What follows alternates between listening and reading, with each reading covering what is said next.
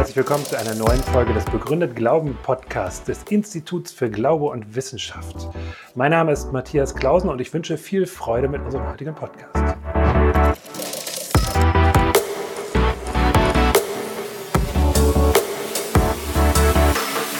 Wir haben ja gerade gehört vom christlichen Menschenbild und wie macht man den Menschen wohl besser vielleicht. Ja? Ähm, da gibt es auch noch andere Vorschläge aktuell. Und zwar zum Beispiel den Transhumanismus. Ich weiß nicht, wer den Begriff schon mal gehört hat. Trans hinüber, Humanismus, Mensch, also den Mensch überschreiten, in seinen Grenzen weiterentwickeln. Und da spielt eine wichtige Rolle, ja, spielt eine wichtige Rolle auch die künstliche Intelligenz. Und ich kann mich noch sehr gut daran erinnern, ähm, ich liebe Schachspielen. Ich war auch im Schachclub früher. Und gerade als ich meinen ersten Schachpokal gewonnen habe, das war damals der Kaufhof-Pokal, da habe ich das erste Mal geschafft, einen Mephisto öffentlich zu schlagen. Das war natürlich ein super Erfolg. Ich habe vorher aber auch schon drei, vier Mal gespielt. Ich hatte Zeit als Schüler und habe immer verloren. Aber einmal habe ich gewonnen, kam in den Lostopf und habe den Pokal gewonnen. Aber ungefähr im gleichen Jahr, da spielte auch Gary Kasparov nicht gegen Mephisto, sondern gegen IBM Deep Blue 1996. Und er verlor. Das war eine große Sensation. Gary Kasparov war nämlich damals Weltmeister im Schachsport. Er spielte dann nochmal gegen die Blue und gewann dann auch nochmal, aber ein Jahr später gab es einen Wiederholungskampf und bei dem schließlich äh, besiegte die Blue Gary Kasparov vernichtend, könnte man hyperbolisch jetzt sagen, ähm, mit dreieinhalb zu zweieinhalb. Das war tatsächlich sehr schmerzhaft für den Weltmeister und er äußerte sich unter anderem damit, dass er sagte, der Computer zeigte einen sehr menschlichen Sinn für Gefahr. Also ich habe hier vielleicht gar nicht wirklich gegen den Computer gespielt, war mein Eindruck, sondern das war ein Mensch, gegen den ich da gespielt habe. Und diese Aussage wiederum hat ganz andere Wellen geschlagen, weil wir gemerkt haben, er hat ja wirklich gegen eine Maschine gespielt. Kann es sein, dass Maschinen inzwischen so weit entwickelt sind, dass sie uns Menschen überflügeln? Alan Turing hat bereits in den 50er Jahren, nachdem die ersten Computer bereits in den 40er Jahren entwickelt worden sind, Konrad Zuse und so weiter als Stichwort, einen Test entwickelt, den sogenannten Turing-Test. Und er sagt, ein Mensch muss in Interaktion treten, bei, in, welche Art, in welcher Art von Interaktion auch immer, sei es ein Dialog oder ein Wettspiel, mit einem Unbekannten gegenüber. Und wenn der Mensch nicht entscheiden kann, ob es sich hier um einen Menschen handelt im Gegenüber oder um eine Maschine, wie eben den IBM-Computer, dann hat die künstliche Intelligenz, die der Mensch da gebaut hat, den Turing-Test bestanden. Man hält den Computer letztendlich für menschlicher als den Mensch. Man sagt, das war ein Mensch und in Wirklichkeit war es aber der Computer. Und man muss nicht lange überlegen, je mehr wir uns umschauen in der heutigen Zeit, desto mehr Beispiele, oh, das war jetzt wieder eine Folie zu weit, desto mehr Beispiele finden wir, dass die Computer immer mehr können, was auch wir können. 2011 zum Beispiel gewann ein Computer, Watson genannt witzigerweise, das Jeopardy Quiz, also ein Wissensquiz, bei dem man auch ein Stück weit Wissen unterscheiden können musste und Fragen richtig beantworten können musste. Oder das Spiel Go gilt als viel komplizierter als das Schachspiel, auch wenn ich persönlich als Schachliebhaber das sehr bezweifle. Auch 2016 wurde der Go-Weltmeister von AlphaGo geschlagen. Also Computer werden immer leistungsfähiger. Wenn wir uns anschauen im Internet, die Suchmaschinen, die intelligente Algorithmen anwenden oder Social Media oder E-Mail-Scanning. Google kann schneller vorhersagen, wo eine Krankheit auftritt als die Gesundheitsbehörden. Warum? Weil die scannen ihre, die ganzen E-Mails, die geschrieben werden. Und wenn da die Begriffe Husten und Grippe oder so häufiger auftreten, mit Absendeort an bestimmten Standorten, dann wissen die, da passiert gerade etwas, da sind Viren im Ausbruch. Von daher arbeiten die an, in vielen Ländern auch mit den Gesundheitsbehörden zusammen. Aber das zeigt auch, unsere E-Mails werden mitgelesen, zumindest von Maschinen. Roboter, die inzwischen auch es schaffen, schon das Gleichgewicht zu halten und zu laufen. Gesichtserkennung und Überwachung was bis dahin führt, dass eine chinesische Schauspielerin äh, einen Strafzettel dafür bekommen hat, weil sie bei Rot über die Ampel gefahren ist. In Wirklichkeit war es nur ihr Bild, das auf einem Bus hing und bei, der fuhr bei Rot über die Ampel. Also es sind Dinge möglich, es ist Wahnsinn. Und wenn wir überlegen, autonomes Fahren ist gerade in der Entwicklung, autonome Drohnen zur Kriegführung, die Maschinen nehmen uns vieles ab. Wird die künstliche Intelligenz den Mensch überflügeln? Ein spannendes Buch dazu, Homo Deus von Yuval Harari. Er sagt, wir sind in der Phase, in der wir vom Homo sapiens, dem weisen Mensch, zum Homo Deus, zum Gottesmensch übergehen.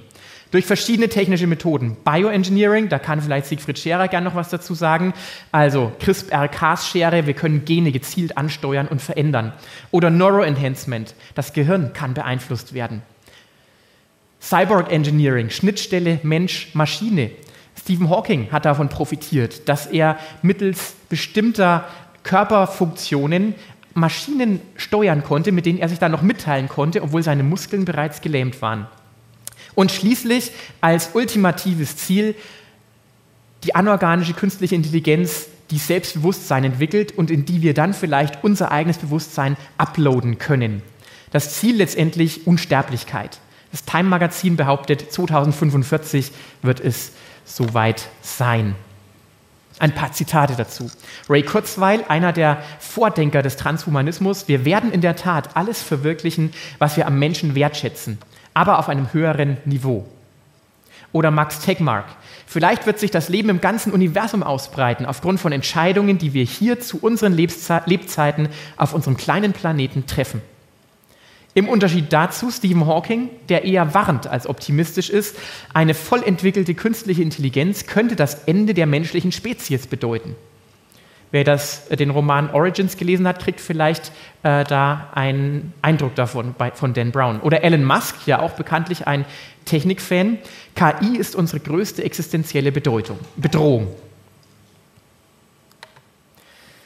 Tja, ist es vielleicht so, der Computer sagt, ich muss mein Gehirn updaten, um noch mit seiner Software kompatibel zu sein? Müssen wir uns verändern, um mit der KI mithalten zu können? Was macht KI eigentlich? Letztendlich gibt es verschiedene Versionen von KI. Am bekanntesten sind neuronale Netze. Da geht es einfach darum, man gibt Daten ein. Bei der Eingabeschicht äh, äh und bei der Ausgabeschicht, bei der Output-Layer wird das richtige, die richtige Antwort sozusagen dann ausgegeben. Und in versteckten Schichten wird das Ganze verarbeitet. In undurchsichtigen Mechanismen, die man nicht mal als Programmierer dieses intelligenten Algorithmus, dieser neuronalen Netze letztendlich nachvollziehen kann. Und das Ziel wäre, dass sozusagen am Beispiel Rotkäppchen der Computer dann eben erkennt, aha, große Ohren, große Augen, große Zähne, das ist der Wolf, deswegen nicht flirten, auch nicht Essen anbieten, sondern weglaufen. Das wäre das Ziel künstlicher Intelligenz. Und das klappt auch immer besser. Das Spannende ist nur dieses Bild, das uns veranschaulichen soll, wie künstliche Intelligenz funktioniert, setzt bereits voraus, dass künstliche Intelligenz sowas wie Subjekte und Objekte kennt, also Großmutter, Wolf und Holzfäller. So denken wir Menschen. Wir ordnen Eigenschaften Objekten oder Subjekten zu und dann reagieren wir entsprechend drauf. Das neuronale Netz kennt sowas nicht, interessanterweise. John Searle hat dazu ein sehr wichtiges Gedankenexperiment durch, äh, äh, uns äh, beigebracht, den chinesischen Raum. Er sagt, wir haben eine Blackbox und in dieser Blackbox befindet sich ein Mensch, der hat keine Ahnung von Chinesisch, aber chinesische Einwohner werfen Fragen ein in diese Blackbox und er schaut in einem Buch, das ihm von einem sehr intelligenten Chinesen mitgegeben worden ist und zusammengestellt worden ist, schaut er nach, welches Zeichen er rausgibt, wenn dieses Zeichen eingegeben wird, sozusagen, in die Blackbox. Und er tut es. Und die Chinesen sind begeistert. Er passiert sozusagen den Turing-Test. Dennoch sagt John Searle, der Typ in dem Kasten, auch wenn man denkt, der versteht wunderbar Chinesisch, hat keine Ahnung von Chinesisch. Das ist der Punkt. John Searle sagt das so. Der programmierte Computer versteht, was auch das Auto oder der Rechenschieber verstehen, nämlich genau nichts, gar nichts. Der arbeitet nur die vorgegebenen Regeln korrekt ab, aber er versteht diese Mantik nicht. Ein, Programmier ein programmierter Computer denkt nicht rational. Wie man das ansatzweise veranschaulichen kann in so einem kurzen Vortrag, Bilderkennung. Hier eine Katze, die auch als Katze erkannt wird von neuronalen Netzen. Man kann es auch da oben am Bildschirm übrigens sehen. Ähm, und jetzt wieder ein Bild einer Katze. Auf der anderen Seite, für uns Menschen schaut das identisch aus. Wir sehen keinen Unterschied. Der Computer sagt aber, das ist keine Katze, sondern das ist Avocado-Creme. Warum? Weil ein leichtes Rauschmuster über das Bild gelegt worden ist. So funktionieren übrigens so ähnlich auch diese Bilder, die immer testen am Computer, ob sie ein Computer sind oder nicht. Das sind Veränderungen, die nur den Computer irritieren, aber uns nicht, weil wir in Objekten und Subjekten denken. Und die andere Frage ist, kann ein, Berecht, ein Rechner eigentlich etwas bewusst erleben? Stellen wir uns vor, es gäbe eine farbenblinde Wissenschaftlerin Mary, die weiß alles über Farbwahrnehmung. Die Physik, die Chemie, die Biologie, alles. Aber sie hat ein Problem, sie ist farbenblind. Sie kann selbst Farben gar nicht wahrnehmen. Und eines Tages wird sie operiert und auf einmal kann sie Farben sehen. Sie sieht auf einmal ein schönes, buntes Bild. Entscheidend dabei ist jetzt, hat sie etwas Neues gelernt. Und wir würden wahrscheinlich alle sagen, ja, das, was sie da sieht, hat sie vorher in den Daten, in den Rechenleistungen, die sie vollziehen konnte, um Farbwahrnehmung zu verstehen, noch nicht impliziert gehabt. Die Wahrnehmung ist ein neues Faktum, wie es Christine Austerau formuliert. Rechenleistung an sich reicht also nicht aus, um Bewusstsein zu entwickeln. Und das finde ich schon mal einen ganz wichtigen Punkt. Und ich komme zu meinem letzten Kapitel. Mut zum weisen Umgang. Kein Grund zur Panik, aber Mut zum weisen Umgang. Ich glaube, wir brauchen keine Angst vor der Singularität haben, wie Elon Musk und Stephen Hawking es haben. Die künstliche Intelligenz wird uns mit ihrem Bewusstsein nicht den Rang ablaufen, denn ich glaube nicht, dass künstliche Intelligenz jemals Bewusstsein entwickeln können wird. Laut der Bibel ist der Mensch eine lebendige Seele, also ein bewusstes Wesen, das lebt. Und ob ein Computer diese Eigenschaften jemals erreichen kann, da streiten sich sogar die Befürworter des Transhumanismus. Wir sind geschaffen im Ebenbild Gottes. Das hat verschiedene Dimensionen, dieses Ebenbild Gottes. Zum einen von unserem Wesen her, oder die Theologen und Philosophen würden sagen, ontologisch gesehen, der Mensch hat ein Bewusstsein, er ist eine Person, er ist Personal, er ist rational, er kann mit dem Verstand denken, hat Gedanken und er ist auch frei und verantwortlich, moralisch handlungsfähig. Zweitens eine funktionale Ebene.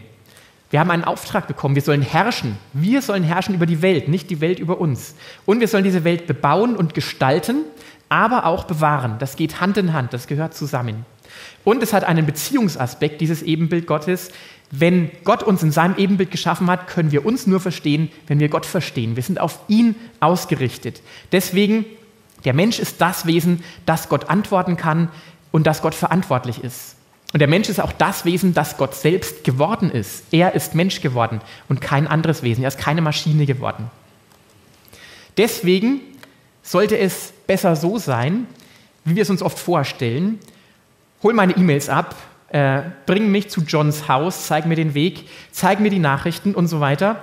Und nicht so, wie es leider tatsächlich oft in unserem Leben aussieht. In der Realität, lade mich, gib mir jetzt WLAN, Du hast eine neue E-Mail. Lies sie. Beantworte diesen Anruf. Ja, Meister. Wer herrscht? Unser Auftrag ist es zu herrschen. Nicht die künstliche Intelligenz soll herrschen. Deswegen drei kurze Schlussfolgerungen meinerseits. Künstliche Intelligenz ist und bleibt eine Technologie. Technologie ist die Erweiterung menschlicher Fähigkeiten zum Guten oder zum Schlechten. Sie kann, ist ambivalent, sie kann verschieden verwendet werden. Zweitens, der Mensch ist verantwortlich nach dem biblischen Menschenbild. Das heißt, die Letztverantwortung für ethische Entscheidungen sollte immer bei einem Menschen liegen und nie bei einer Maschine. Wir sollten immer wissen, wenn wir in Interaktion mit Beratern im Internet zum Beispiel uns befinden, ob wir es mit einem Avatar zu tun haben, mit einer Maschine oder mit einem Menschen. Und gefährlich ist meiner Meinung nach nicht die KI an sich, die künstliche Intelligenz, sondern der, der sie verwendet. Und dazu muss man sich natürlich ein bisschen informieren, wer steckt hinter dieser Datensammelmaschine, die zum Beispiel in meinem Schlafzimmer stehen könnte. Und noch etwas Letztes zum Nachdenken über die Gottesfrage. Wie viel Intelligenz war eigentlich in den letzten 70 Jahren nötig, um künstliche Intelligenz auch nur annähernd mal auf das Niveau zu bringen, auf dem wir uns jetzt befinden?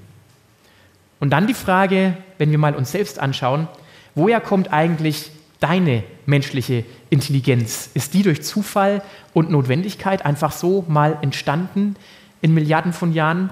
Oder ist da vielleicht auch intelligenter Input nötig, damit wir selbst intelligenzfähig sind?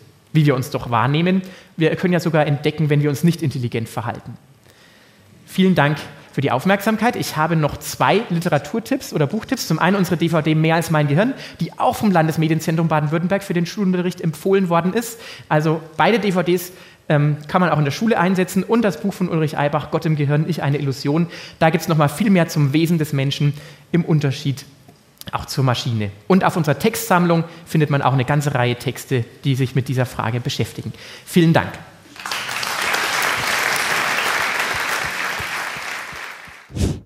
Das war's mit der heutigen Folge. Wenn es Ihnen oder euch gefallen hat und äh, ihr euch melden möchtet, macht das gerne über unsere verschiedenen sozialen Medien oder über unsere Website. Da gibt es ein Kontaktformular und da sind auch unsere E-Mail-Adressen zu finden. Wir freuen uns von euch zu hören. Yeah.